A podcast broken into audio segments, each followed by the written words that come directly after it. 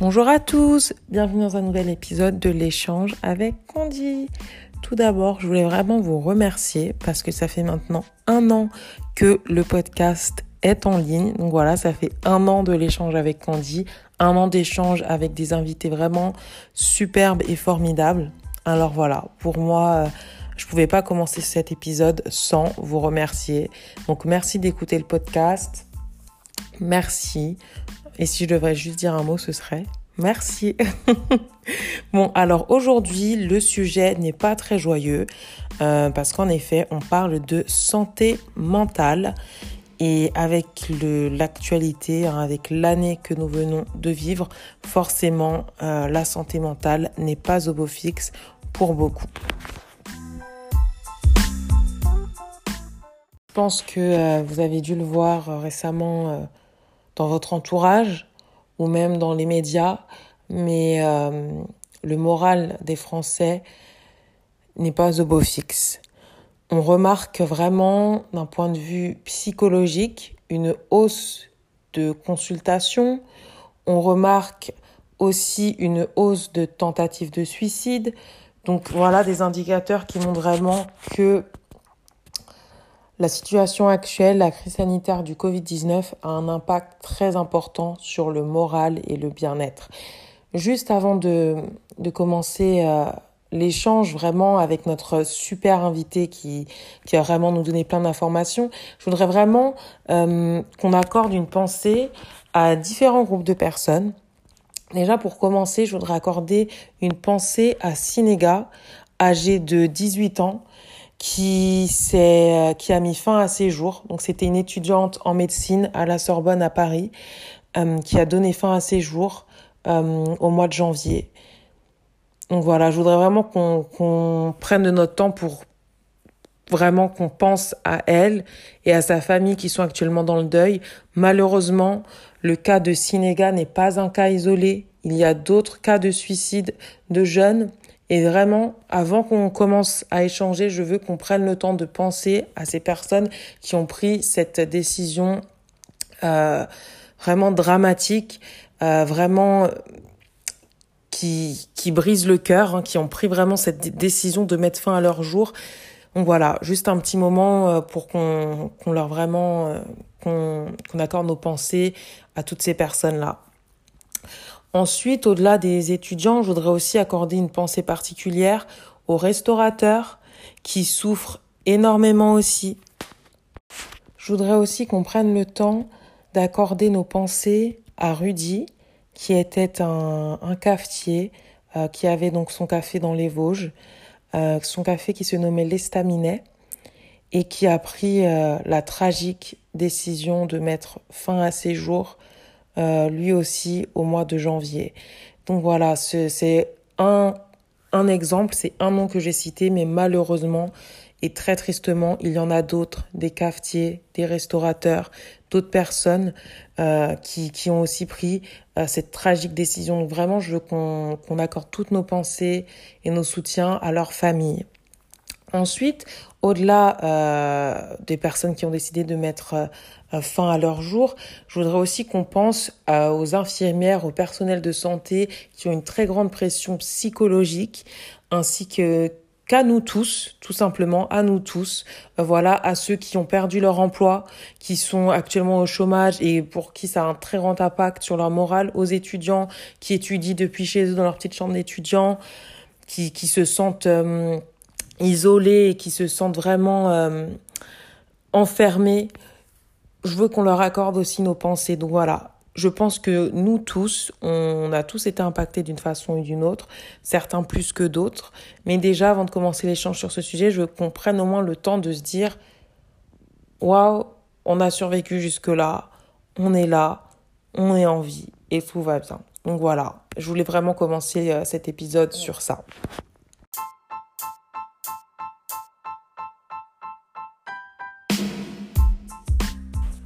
Alors, pour discuter de ce sujet, j'ai fait appel à une psychothérapeute, donc à Marie, qui est psychothérapeute depuis presque 10 ans maintenant, donc qui est vraiment très expérimentée et qui, euh, connaît vraiment son domaine.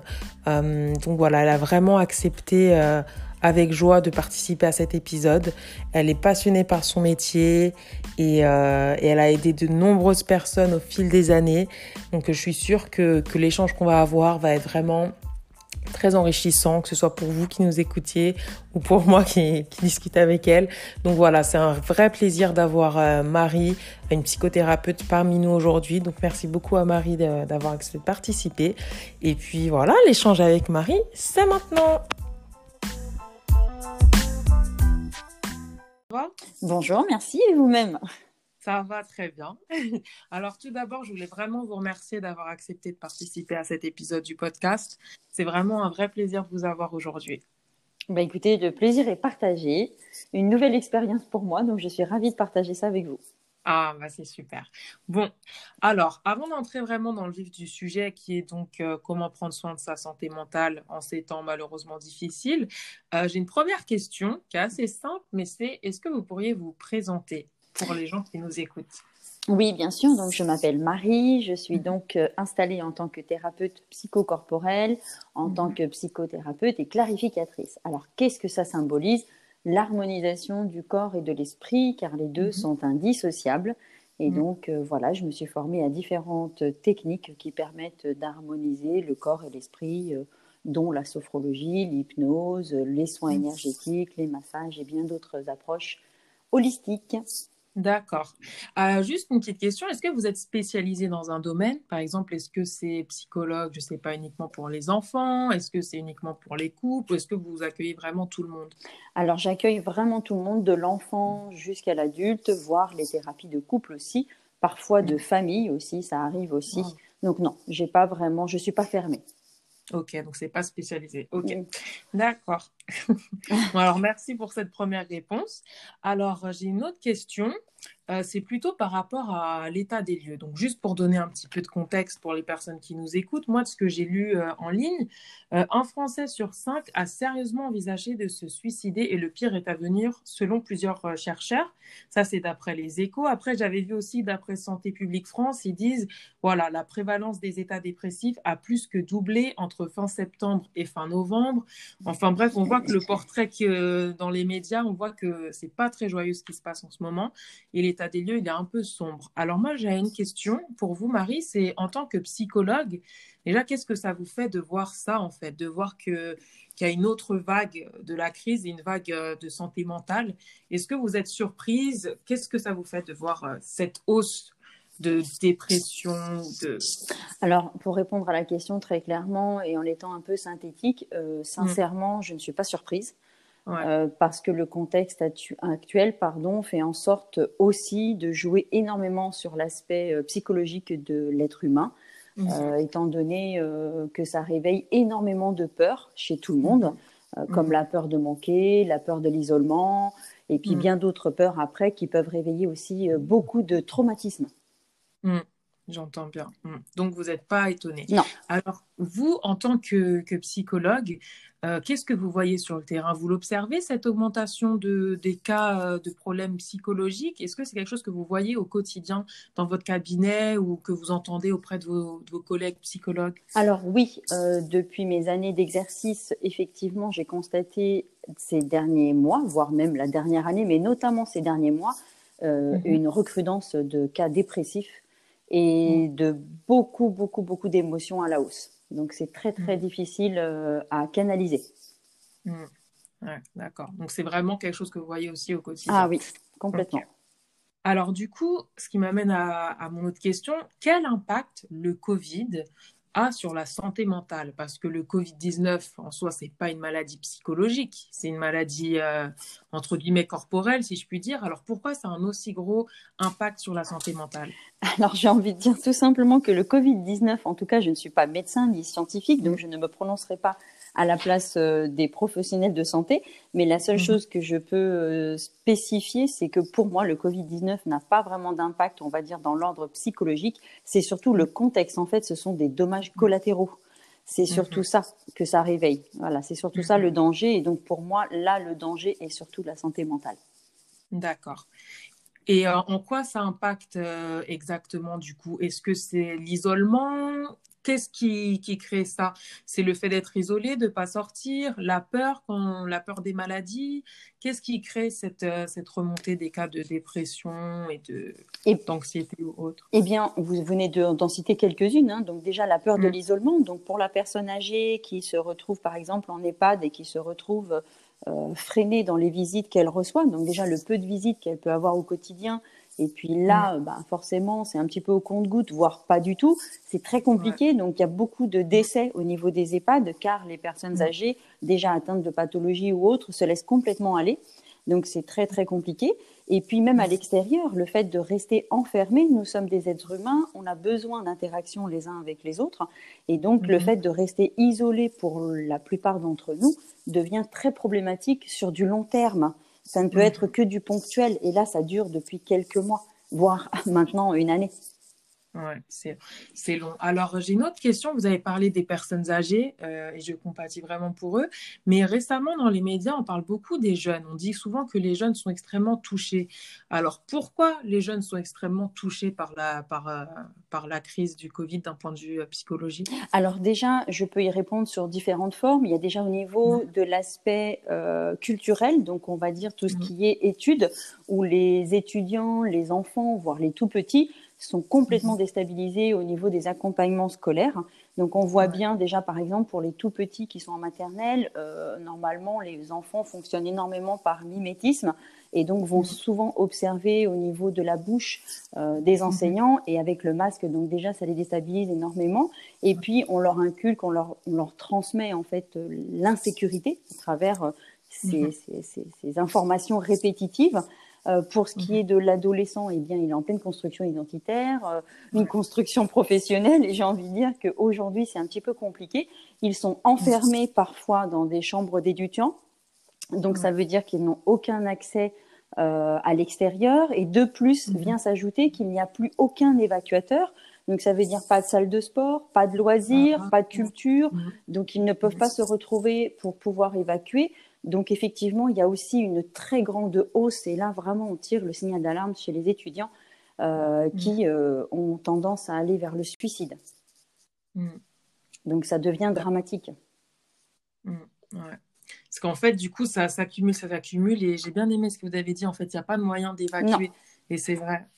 Donc en fait, il n'y a aucune, euh, aucune possibilité aujourd'hui puisque les salles de sport sont fermées, euh, tout ce qui est les espaces culturels, donc tout ce qui est les musées, etc., sont complètement fermés, euh, notamment bah, tout ce qui est les spectacles, les salles de cinéma. Donc même si vous avez envie un petit peu de passer du temps pour vous, bah, pour souffler, j'ai envie de dire, ce n'est plus trop le cas. Donc en fait, les étudiants sont enfermés. Donc là, il y a double impact, il y a l'isolement plus effectivement euh, bah, le fait qu'ils ne peuvent pas évacuer leur stress. Donc quand ils sont face à un ordinateur aussi euh, du matin au soir, euh, c'est très compliqué, mm. très très compliqué. Puis il n'y a plus d'interaction, donc ils ne font plus rien. Il n'y a plus le côté humain. Non, du tout, du tout, du tout. Et donc là, ça devient vraiment, vraiment très problématique. Vraiment compliqué. Bon, alors du coup, vu qu'on est dans un état, vu que c'est un peu tristounet l'ambiance, comment prendre soin de sa santé mentale concrètement? Comment ne pas voir uniquement le négatif? Comment garder espoir dans cette situation? Alors, avec humour, je vais transmettre une grande information éteindre la télé. Non, mais c'est. voilà, donc pour moi, ça serait déjà arrêter d'écouter les médias. Euh, rester mhm. informé, certes, bien entendu, mais trop d'informations euh, devient de l'information et puis ça devient très compliqué. Après, tout est une question de perception. Voilà, moi je parle de perception c'est qu'est-ce qu'on mhm. doit en faire? Est-ce que on va justement être dans le côté trop euh, renfermé parce qu'il faut se méfier de tout, il faut faire attention à tout, ou est-ce que à l'extrême on s'en fiche et donc on ne fait attention à rien? Non, juste trouver un équilibre déjà. Donc je m'informe, mais en même temps je reste en retrait. Qu'est-ce que je peux faire à mon niveau, à moi? Donc à mon niveau, à moi, je ne peux que changer ma perception des choses.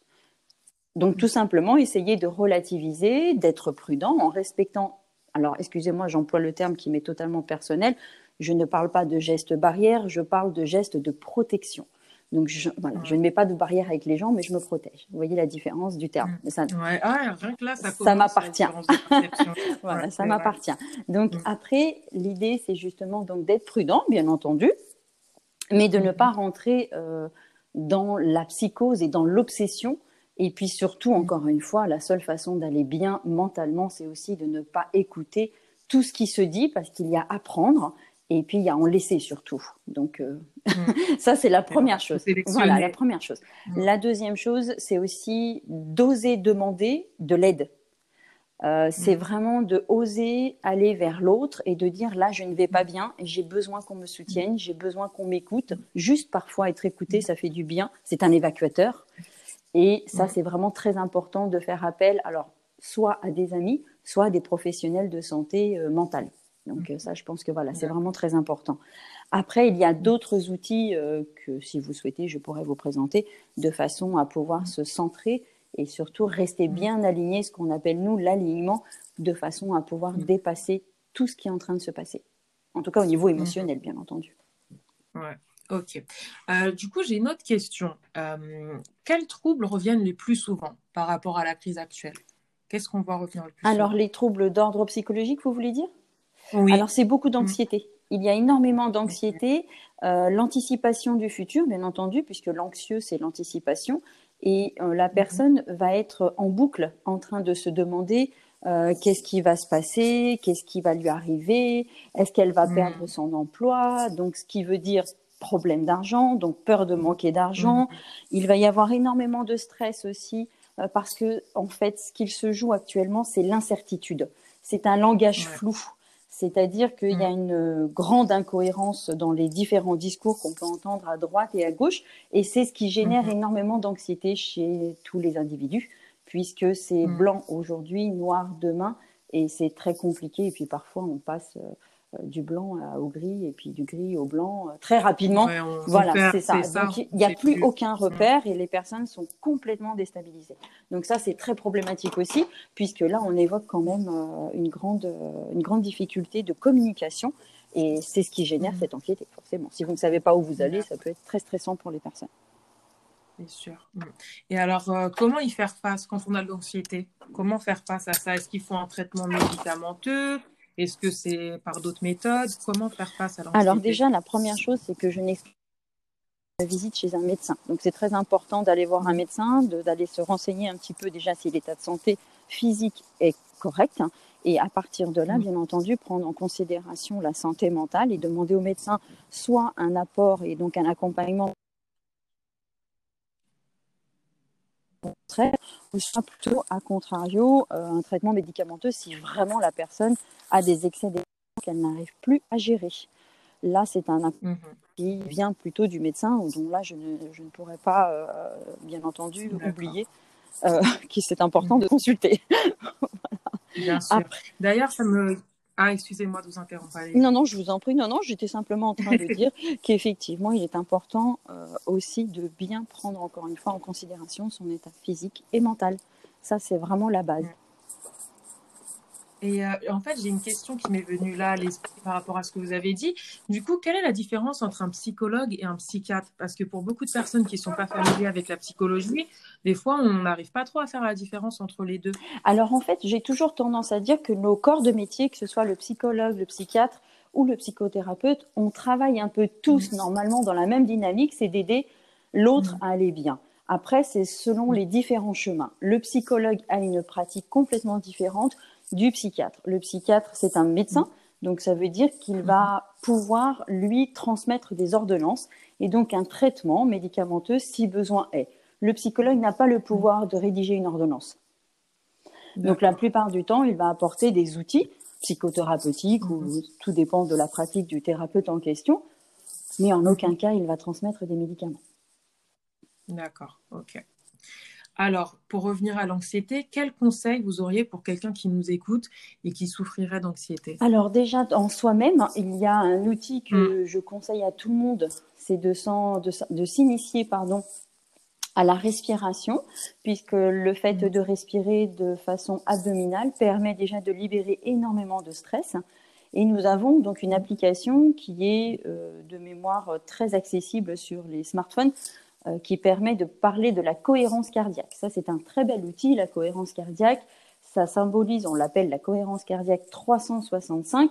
C'est parce qu'on lui demande de l'exercer trois fois par jour à hauteur de cinq minutes par respiration. Donc ça veut dire on reste cinq minutes le matin, cinq minutes le midi, cinq minutes le soir en train de faire ces respirations-là. C'est vraiment une technique complètement anti-stress, mais elle va avoir des bienfaits que si on le fait régulièrement.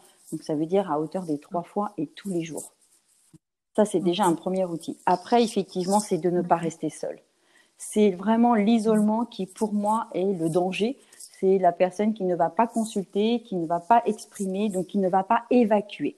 Plus la personne reste silencieuse et dans l'isolement, et malheureusement, bah, plus ça va s'imprimer aussi sur son immunité, puisque quand nous n'allons pas bien, notre système immunitaire chute aussi. Donc c'est là où malheureusement mm. après on peut avoir plein d'autres choses qui peuvent arriver au niveau euh, physique. Mm. Comme quoi c'est vraiment lié quand on dit un esprit sain et oui. corps sain. et oui, quand le corps va mal, l'esprit va mal, et quand l'esprit va mal, le corps va mal aussi. Il l'exprime d'une autre mm. manière, c'est des symptômes psychosomatiques, mais ça n'empêche pas que le corps l'exprime énormément.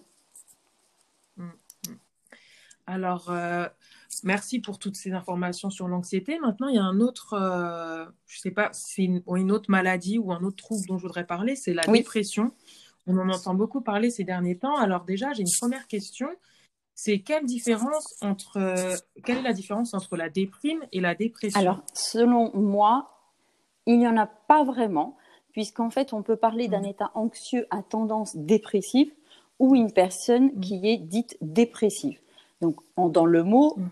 forcément, il y a déjà la définition, puisque pression, dépression. Donc, la dépression amène justement mhm. peut-être à se remettre en question sur des tas de choses qui ont été mhm. cumulées et permet de libérer beaucoup de choses. ça, c'est une question de perception. J'essaye toujours de voir le positif dans les actions. ça, c'est ma part des choses. Après, pour moi, il n'y a pas de grande différence. Euh, parce que quand on est en déprime, eh bien, on ne va pas bien non plus. On peut avoir des idées sombres. Euh, même parfois des pensées mhm. suicidaires, mais la dépression, c'est mhm. le stade au-dessus où là, la personne, effectivement, euh, peut aller vraiment jusqu'à ne plus se nourrir, euh, tourner dans des pensées obsessionnelles et ne pas aller bien du mhm. tout, jusqu'à parfois, malheureusement, passer au suicide. D'accord. Alors, quels sont les symptômes de la dépression alors? Alors, ça va commencer, c'est de façon très surnoise pour certains. Donc, ça peut être un mal-être, ça peut euh, mm. tout simplement commencer par un, des pensées de pas bien, je ne me sens pas bien. Euh, ça peut être euh, j'en ai mm. marre de tout, j'en ai marre de la vie, mm-hmm. tout va mal. et puis de ne plus voir mm. du tout l'aspect positif dans les choses. Donc ça peut commencer déjà d'ordre des pensées et puis ensuite va s'installer mm-hmm. physiquement un mal-être. Donc ça veut dire que la personne va peut mm-hmm. avoir une grande fatigue, une perte d'entrain, voire perte d'appétit. A contrario, mhm. il y a des personnes aussi qui, elles, vont énormément manger pendant la période de dépression. Mhm. Donc là aussi, tout dépend. Euh, et puis, mhm. c'est surtout qu'au euh, bout d'un moment, si ça perdure de trop, il y a une perte de motivation. Alors moi, je dirais complètement la perte de pulsion vitale. Donc ça veut dire que la personne va pouvoir aller dans des idées suicidaires. De toute façon, je ne vois pas le bout, je ne sers plus à rien. À quoi ça sert que je continue dans cette vie? Donc voilà, c'est la, c'est un peu de façon un peu plus euh, insigneuse. Et la grosse problématique, c'est que malheureusement, très souvent, les dépressions ne sont pas prises au sérieux. Voilà. Mm. Et pourquoi? Parce que ça ne se voit pas. parce que ça ne se voit pas, parce qu'aux yeux de tous, il n'y a pas de traces. Euh, c'est psychologique, si je puis dire. Et donc, effectivement. Donc, du coup, la dépression, elle n'est pas visible, c'est ça? C'est d'ordre psychologique alors c'est d'ordre psychologique, j'aime pas trop ce terme-là, mais mhm. effectivement, en tout cas, on ne le voit pas dans l'aspect physique. Je veux dire par là, mhm. c'est qu'il n'y a pas de traces physiques, il n'y a mhm. pas de d'éruption cutanée, enfin il peut y en avoir ou autre, ça dépend des réactions des personnes. Mais ce que je veux dire que si je prends l'exemple d'une maladie pathologique physique et la dépression, effectivement, malheureusement, très souvent la dépression est minimisée, puis l'entourage a tendance à ne pas être dans la compréhension et de plutôt essayer de bousculer la personne dépressive plutôt que de l'encourager euh, euh, et de la soutenir. du coup, c'est plus dehors, ressaisis-toi, touche-toi. C'est ça. Voilà, oh, mets-toi un coup de pied aux fesses, allez, euh, je comprends pas. Et donc la personne se sent complètement incomprise. Et à partir du moment où elle se sent complètement incomprise, elle va se mettre elle-même dans l'isolement. Ça veut dire que là aussi, c'est un des symptômes. Hein. elle va complètement se couper du monde et Mmh. s'isoler, donc rester seul la plupart du temps, se sentant ici euh, ne pas compris, ne pas écouté, etc.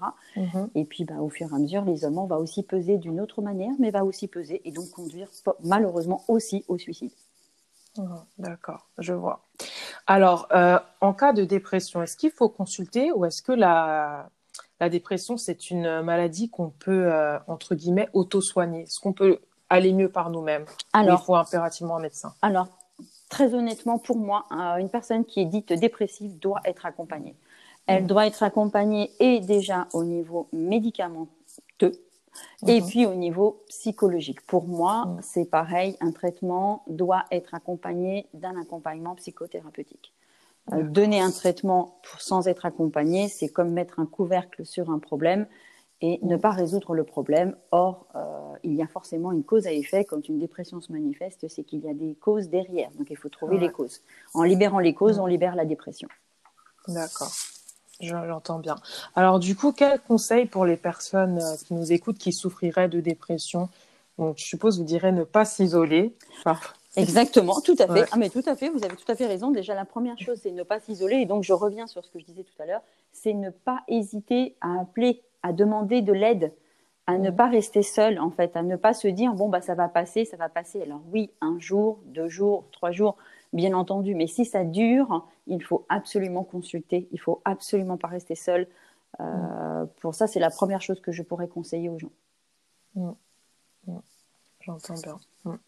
Alors, il y a un autre sujet euh, dont je voudrais parler avec vous, c'est tout ce qui est par rapport aux pensées suicidaires et les tentatives de suicide qui malheureusement sont en hausse. Petite question qui peut peut-être paraître bête, mais pourquoi en fait? Qu'est-ce qui pousse à autant de désespoir pour qu'une personne se dise que le suicide, c'est la seule solution? De ne pas voir le bout. Mm. de ne pas voir le bout. Et puis après, tout dépend de la fragilité émotionnelle de la personne aussi.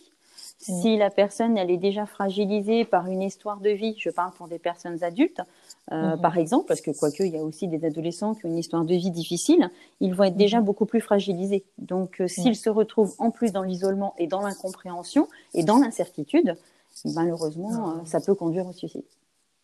En fait, il y a beaucoup de facteurs Ah oui, qui... tout à fait, D'accord. tout à fait. Alors du coup, j'ai une autre question. Oui. Euh, pourquoi lorsque une personne a pensé une fois au suicide, elle y repense souvent en fait? Est-ce qu'il s'agit de pensées suicidaires chroniques ou? Alors moi, je parlerais plutôt de fragilité émotionnelle. Voilà, je dirais plutôt que pour moi, c'est dû déjà au contexte de la personne. Est-ce que c'est déjà une structure anxieuse? Est-ce que Mhm. euh, son histoire de vie a été difficile? Est-ce qu'elle a vécu euh, de nombreux chocs émotionnels, euh, voire parfois même psychotraumatiques Donc à voir. Euh, mais pour moi, je parlerais plus euh, effectivement de la stabilité émotionnelle. Comment est la personne euh, Quelle est sa fragilité? D'accord. C'est plutôt de cet ordre-là. Et alors, du coup, ça m'amène à une autre question, mais comment vivre et ne plus survivre suite à un épisode de, entre guillemets, pensée suicidaire? Disons par exemple que voilà, pendant quelques mois, quelqu'un avait des pensées euh, suicidaires. Comment euh, reprendre la vie après ça? Alors, parfois, on y arrive très bien tout seul. Et là aussi, Mhm. tout dépend de la fragilité émotionnelle. Il y a des personnes qui arrivent très bien euh, à avoir cette capacité de résilience et de remonter assez rapidement euh, face à des obstacles ou des situations qui lui ont été difficiles. Mais Mhm. parfois, encore une fois, la personne, elle arrive à bien s'en sortir en étant accompagnée. Mhm. Donc là, tout dépend aussi, encore une fois, selon moi, de la stabilité émotionnelle de la personne. D'accord. Et du coup, ça fait plusieurs fois que vous nous parlez de stabilité émotionnelle, mais à quoi c'est dû cette stabilité émotionnelle? Est-ce que c'est on est comme ça, voilà, il y a une personne qui vient, qui naît, qui a une forte stabilité émotionnelle? Est-ce qu'il y en a d'autres qui naissent avec moins de stabilité émotionnelle? Ça, ça vient d'où? Alors, il y a, quand on est dans la vie intra-utérine, il y a déjà notre structure de personnalité qui va pouvoir euh, se forger, si je puis dire, pendant notre vie intra-utérine. Et dès la naissance, elle va ensuite se renforcer par rapport à nos histoires de vie. Donc, les schémas que nous allons traverser avec euh, l'histoire de nos parents, tout ce qui est transgénérationnel et j'en passe. Euh, donc, c'est ce qui va nous construire aussi. Et donc, par rapport à tout cela, il y a une stabilité émotionnelle qui va se construire. C'est est-ce que la personne Mhm. aura suffisamment de tempérament, de caractère et donc de se dépasser ou est-ce que la personne va rester dans cette fragilité émotionnelle? Là, ça appartient à tout à chacun. Ouais. Mais c'est Là, souvent le choix. qui voilà, oui, c'est souvent dû euh, à nos histoires de vie. D'accord. Ok. Alors, autre sujet. euh, que je voulais aborder avec vous, c'est au niveau des peurs. Pourquoi le confinement réveille les peurs? Alors, le confinement en lui-même réveille les peurs parce que c'est des interdictions. C'est des mmh. interdictions, c'est-à-dire qu'au niveau du confinement, vous êtes de nouveau donc enfermé. Mais la mmh. grosse majorité de ce que moi j'ai pu constater, c'est que ça oblige, alors entre guillemets oblige, mais bon, c'est un peu ça, les personnes à se retrouver face à eux-mêmes. Mmh. Puisque lorsque vous êtes isolé tout seul chez vous, vous ne pouvez pas fuir la réalité de qui vous êtes. Et très souvent, il y a de nombreuses personnes qui n'acceptent pas d'être confrontées euh, à elles-mêmes. Et donc, ça peut aussi accentuer la difficulté et donc réveiller des peurs. Mmh. D'accord. Et quand on a, donc je sais pas, par exemple, voilà, quelqu'un a une peur qui s'éveille pendant le confinement, que faire dans ces cas-là en fait? Est-ce qu'il faut affronter la peur? Que faire? Par exemple, je pense, euh, de la peur de la mort. Je me souviens que j'avais vu une euh, vidéo sur YouTube euh, il y a quelques semaines et c'était une mère qui expliquait qu'en fait avec le confinement son fils il avait euh, développé une peur de la mort parce que du coup comme ce que vous expliquez hein, voilà il était resté à la maison le confinement puis s'est mis à penser puis ensuite l'enfant à un moment il s'est dit ah mais c'est vrai qu'on va tous mourir et puis qu'ensuite voilà il y a une peur de la mort qui s'est développée. Alors, que faire quand il y a des peurs comme ça qui se développent pendant le confinement? Alors après, la peur, euh, c'est une projection de l'inconscient. La peur, en réalité, n'existe pas. Elle est projetée par notre inconscient. Et donc, qu'est-ce qu'on en fait de cette peur? On essaye déjà de comprendre pourquoi elle est là. Après, la peur de la mort, c'est la peur que tout le monde peut ressentir au moins une fois dans la vie. Et lorsque justement on est confronté à cette peur de la mort, alors j'aurais presque tendance à dire euh, grossièrement, on peut faire ce qu'on veut de vous. voilà. Donc, à partir du moment où la peur de la mort est installée à l'intérieur de vous, euh, j'invite vraiment les personnes à travailler sur l'état de séparation. Parce que finalement, la peur de la mort, ça veut tout dire et rien dire. Pour moi, c'est plus la peur d'une séparation éventuelle. En fait, c'est plus la peur de ne pas voir euh, les autres et de perdre contact avec, euh, bon, là, notamment dans ce que vous citez comme exemple, l'enfant qui va peut-être euh, la crainte de ne plus voir sa maman, son papa. Donc ça peut être très anxiogène pour lui. Ah. Ça peut réveiller la peur de la séparation. Ah. Mais très souvent, la peur de la mort est liée à la peur de la séparation. Ah, donc en fait, quand il y a des peurs, il faut comprendre en fait elles viennent d'où? Parce que ça peut être différent. Exactement. Alors en fait, j'ai mm. j'ai tendance à dire que tout a un sens et que tout a une compréhension, mais parfois mm. c'est inutile d'aller chercher toujours des compréhensions. Mais là, dans l'occurrence, dans ce que vous citez, mm c'est important de comprendre qu'est-ce que ça réveille comme peur et pourquoi. Mm. Mm. D'accord. Ok, intéressant. Alors, au petit volet euh, de notre échange, c'est par rapport aux violences domestiques et aux addictions qui, euh, qui elles aussi apparemment sont, sont en hausse hein, euh, ces derniers mois. alors déjà, pourquoi une recrudescence des violences domestiques et vers qui se tourner dans ces cas-là?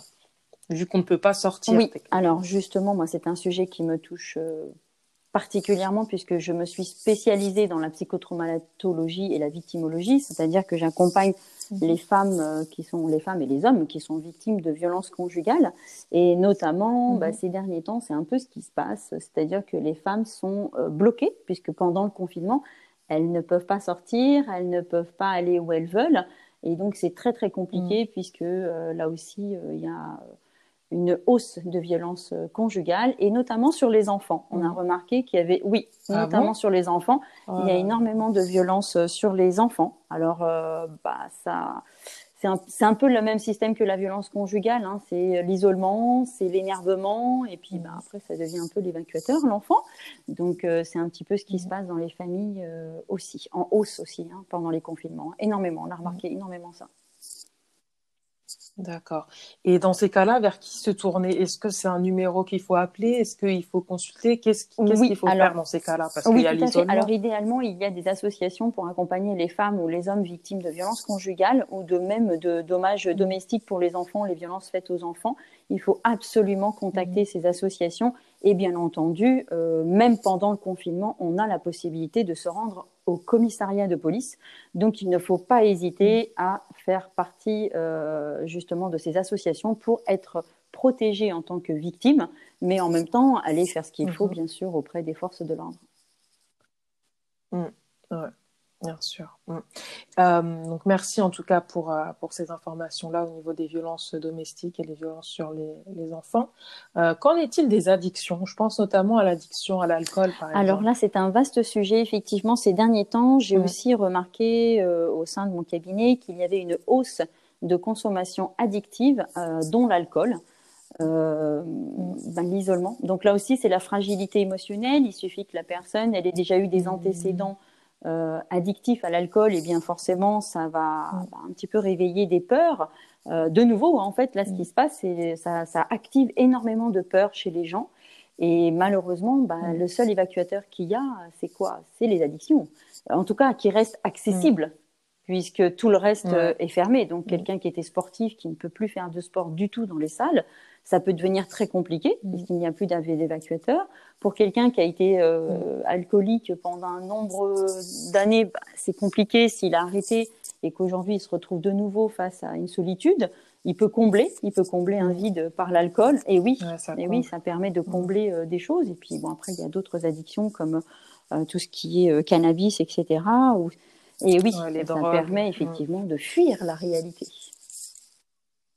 Alors du coup, qu'est-ce que vous conseillez? Parce que euh, il faut aussi voir la réalité en face. On est isolé, on n'a pas de pouvoir sur ça parce que bon, on peut pas dire oui, c'est la fin du confinement. Qu'est-ce qu'on fait? Parce que dans tous les troubles qu'on a qu'on a cités, il y a l'isolement joue un rôle important. Alors qu'est-ce qu'on qu'est-ce qu'on peut faire nous à notre Alors à notre échelle, je dirais ne pas couper le lien malgré ce qu'on essaye de véhiculer. Euh, euh, à mon sens, il faut absolument pas couper le lien. Donc ça veut dire garder contact avec son entourage, essayer de communiquer au maximum, donc appeler ses amis, sa famille, euh, peut-être même encore une fois des accompagnants s'il y a besoin, mais ne surtout pas ne pas couper le lien, absolument pas. Et dans n'importe quel domaine, si la personne elle ne se sent pas comprise ou écoutée, bah, il faut juste qu'elle change de personne et qu'elle essaye de se diriger vers quelqu'un qui serait susceptible de l'écouter, mais ne surtout pas rester seule. Ça, c'est vraiment, vraiment euh, dans tous les domaines, hein. que ce soit euh, les violences conjugales, que ce soit euh, bon au niveau de l'enfant, ça reste un peu plus fragile parce qu'un tout petit n'a pas la capacité de pouvoir prévenir la police ou de, de composer des numéros. là, j'invite vraiment les voisins ou toute autre personne proche de la famille d'avertir, hein, d'avertir tout de suite tout ce qui est social, etc., pour, pour faire intervenir les choses. De ne pas se taire, en fait. Voilà, c'est surtout ça oui. C'est important. Mm. Ok, donc déjà, nous, à notre échelle, ce qu'on peut faire, euh, c'est ne pas s'isoler, garder le lien. Est-ce que vous avez d'autres conseils pour, euh, pour ce qu'on peut faire pour prendre soin de notre santé mentale? Des choses qu'on peut faire se détendre. Se détendre, ça consiste en quoi? Eh bien, c'est prendre du temps pour soi. Alors, ça veut dire quoi aussi, prendre du temps pour mm. soi? C'est, comme je vous l'ai dit tout à l'heure, avec humour, mais c'est déjà éteindre la télé et ne plus regarder tout ce qui est mm. sombre, donc les médias, BFM TV, etc. J'en citerai pas, qui tournent en boucle. Euh, et puis surtout, mm-hmm. il y a un lien qui est très fort pour aider les gens à rester bien, c'est aller en contact de la nature. Euh, donc vraiment s'aérer, prendre l'air, essayer au maximum de se faire du bien. Euh, la méditation est un très mm-hmm. bel outil pour ceux qui ne sont pas encore initiés. Je les invite à exploiter. Euh, parce que ça apporte un calme mental et donc ça aussi ralentit les pensées, euh, tout ce qui peut avoir les pensées obsédantes, etc., parce que ça vous ramène systématiquement dans l'instant présent. En restant dans l'instant présent, vous ne pouvez pas anticiper, donc vous ne pouvez pas avoir peur. c'est vrai. c'est vrai. Ok, alors du coup, j'ai une autre question. Euh, comment prendre soin d'un proche euh, qui n'a pas l'air d'aller bien. Parce que du coup, si voilà, moi, Candice ou je sais pas, une personne qui nous écoute remarque qu'un ami ne rigole pas autant que d'habitude ou n'a pas l'air d'aller bien, n'a pas l'air en forme, que faire dans ces cas-là? Parce qu'on n'est pas euh, psychologue, psychothérapeute. Alors nous, qu'est-ce qu'on peut eh faire bien, déjà avec bienveillance, c'est essayer de comprendre ce qui ne va pas en posant des questions à la personne, lui demander comment elle se sent physiquement, émotionnellement, essayer de creuser un petit peu euh, pour savoir son état physique et émotionnel, et après, encore une fois, lui conseiller de consulter un médecin, de ne pas rester seul. Surtout pas, encore une fois, je reviens là. et oui, c'est l'isolement qui va vraiment euh, détruire les gens psychologiquement s'il n'y a pas de prise en charge. Alors, euh, le, problème, c'est que beaucoup de personnes ont peur d'aller consulter. Qu'est-ce que vous leur direz à ces personnes-là? Parce que malheureusement, dans notre société, c'est en train de changer, hein, je l'espère, mais c'est un peu mal vu d'aller chez le psy, on se dit oh là là, mais il est fou, mais etc. Il y a un petit peu, euh, c'est un petit peu stigmatisant, ce qui fait que beaucoup de personnes n'osent pas forcément consulter. Qu'est-ce que vous leur Alors je vais juste transmettre qu'effectivement dans les années euh, précédentes et puis encore aujourd'hui comme vous le précisez si bien, euh, le psychologue, le psychothérapeute ou même le psychiatre. Alors le psychiatre encore plus, hein, il y a encore plus cette connotation de si on va voir un psychiatre c'est qu'on est fou mais pas du tout, absolument pas. En fait, on est tous un peu, si je puis dire, un peu névrosés, et d'aller consulter quelqu'un, mm. c'est même sain. C'est même sain euh, pour la mm. santé physique et mentale. Euh, le thérapeute, quel qu'il soit, n'est pas là euh, pour vous mettre en isolement ou dans un hôpital psychiatrique ou autre chose, mais plutôt pour vous accompagner, pour vous permettre d'aller vers un mieux-être et justement d'essayer de comprendre ce qui ne va pas pour vous en libérer en fait. Donc c'est vraiment un pilier euh, mm. et un accompagnant euh, pour vous aider à euh, aller vers un mieux-être. Mm. D'accord. Qu'est-ce que vous direz aux personnes qui disent oui, mais pourquoi aller voir un psy? J'ai des amis, ça sert à rien, etc. Parce qu'on peut se dire aussi les amis écoutent. oui, bien sûr, bien sûr. Je, l'entends bien, ça me fait sourire. Parce qu'en en fait, les amis sont, sont à l'écoute. il n'y a aucun problème mm-hmm. pour ça, je l'entends. Mais après, l'objectivité n'est pas la même. Parce que les amis, très souvent, sont là. Et puis, bien entendu, il y a l'affectif qui rentre en jeu. Et donc, quand il y a l'affectif, euh, ça devient compliqué. Donc, les amis ont tendance à dire, moi, si j'étais à ta place, je ferais ci, je ferais ça. Mais les amis ne sont pas à notre place. et donc, effectivement, ne peuvent pas euh, ressentir ce que la personne ressent et ne peuvent pas interpréter. En tout cas, ils peuvent l'interpréter, mais pas selon la perception de la personne qui est en difficulté. Et donc, c'est un peu plus complexe. Alors que le thérapeute, il a mm. cette neutralité, justement. Ça veut dire qu'il y a mm. un affect, hein, parce qu'on reste des êtres humains, qu'ils soient. En tout cas, je parle pour moi. Mm-hmm. Euh, mais à côté de ça, on sait garder cette neutralité et donc essayer avec bienveillance d'amener la personne, justement, à la réflexion. Et justement, de la conduire mm. à trouver ses propres solutions. Parce que les solutions, on les a tous en nous. Il faut juste, euh, si je puis dire, qu'on soit le haut-parleur de ce qui se passe à l'intérieur de vous. Mais autrement, euh, c'est juste dans ce sens-là la différence entre se confier à un ami et se confier à un thérapeute. L'aspect plus professionnel en fait, en réalité. Exactement. Les amis ne sont, voilà, les amis ne sont pas des psychothérapeutes. Les amis n'ont pas de, sauf si bon, ils ont des formations dans le métier, mais combien même, euh, ça reste difficile. Voilà, combien même, ça reste c'est une petite partie, hein, ceux-là. On n'a pas tous des amis. Mais même comme ça, c'est très compliqué parce que même en étant ami avec quelqu'un qui peut être euh, psychologue ou psychothérapeute ou psychiatre, très souvent, euh, bah, il y a l'affect aussi qui rentre en, en jeu. Et puis, bah, si la personne n'arrive pas à garder cette neutralité, ça peut aussi parfois être préjudiciable parce qu'il suffit qu'elle donne un mauvais conseil à la personne qui est en difficulté, euh, bah, ça ne sera pas bien reçu par la suite. Donc, autant dirigé vers un thérapeute, encore une fois. Mm. Mm.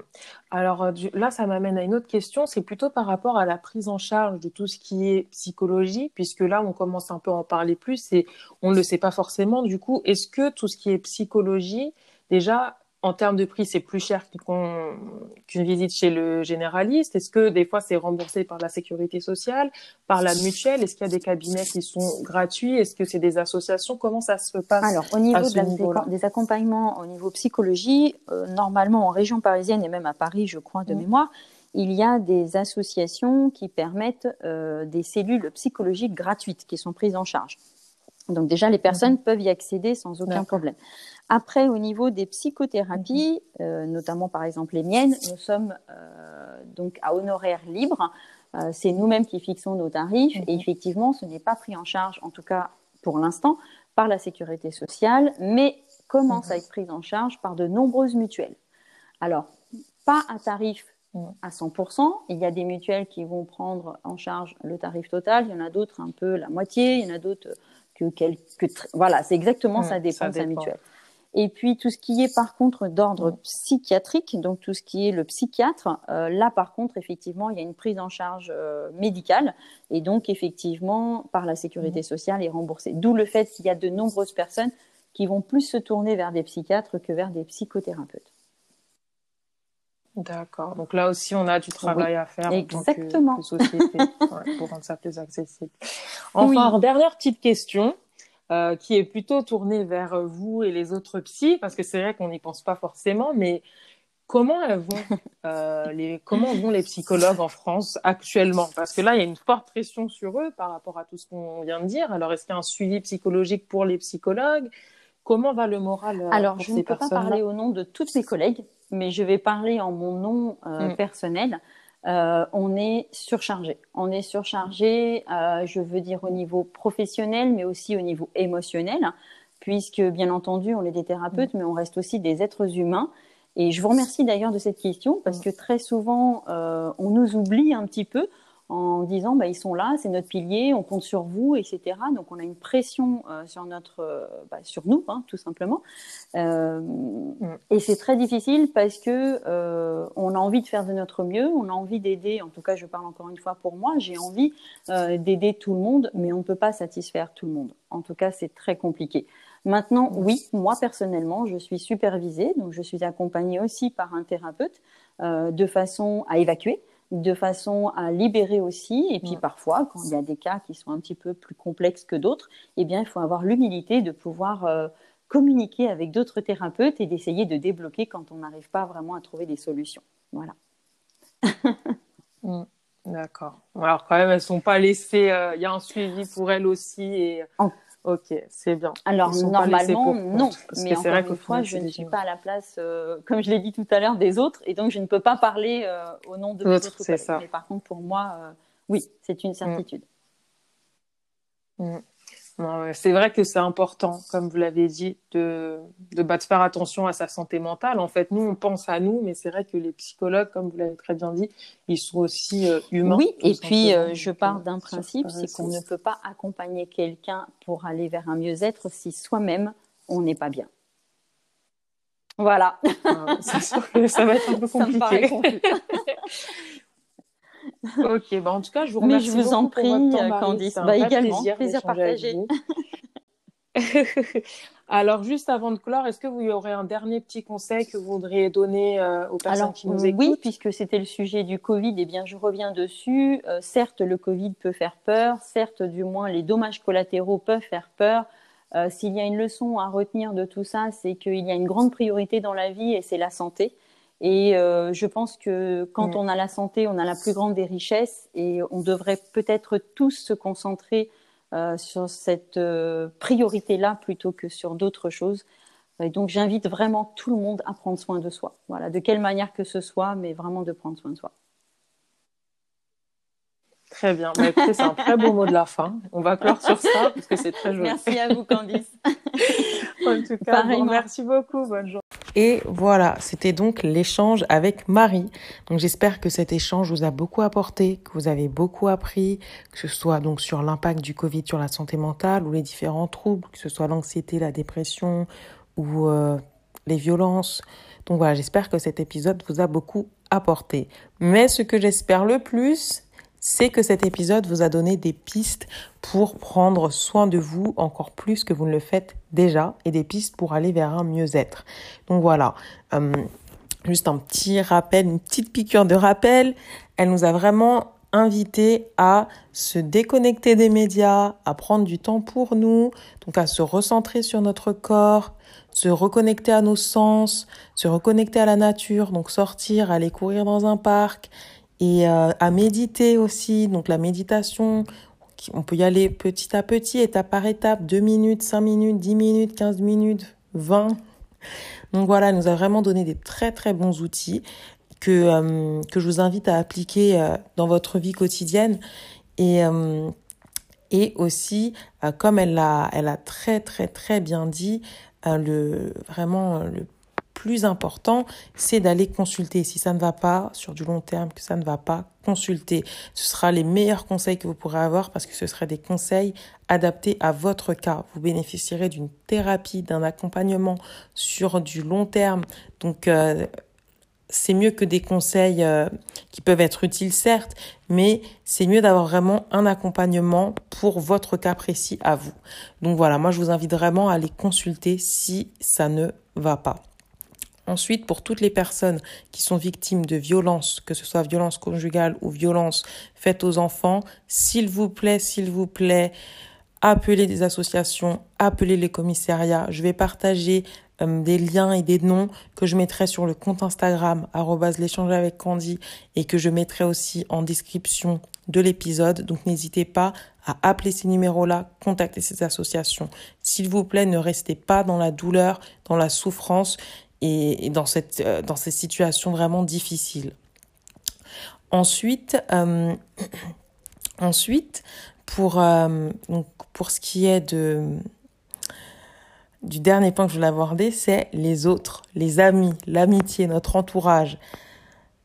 Et si on était juste là les uns pour les autres, en fait, voilà, juste s'écouter, être là, une, une épaule pour, pour nos amis, pour notre famille, pour, pour nos collègues que sais-je, mais voilà, s'écouter, prendre le temps d'écouter et de demander aussi est-ce que ça va? Est-ce que tu es sûr que ça va?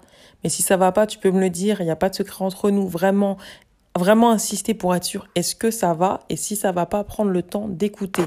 Sans jugement, sans critique, juste de l'écoute. Voilà. Donc euh, vraiment, j'insiste, soyons là les uns pour les autres. C'est vraiment euh, dans ces moments-là que les liens sociaux sont vraiment cruciaux et importants.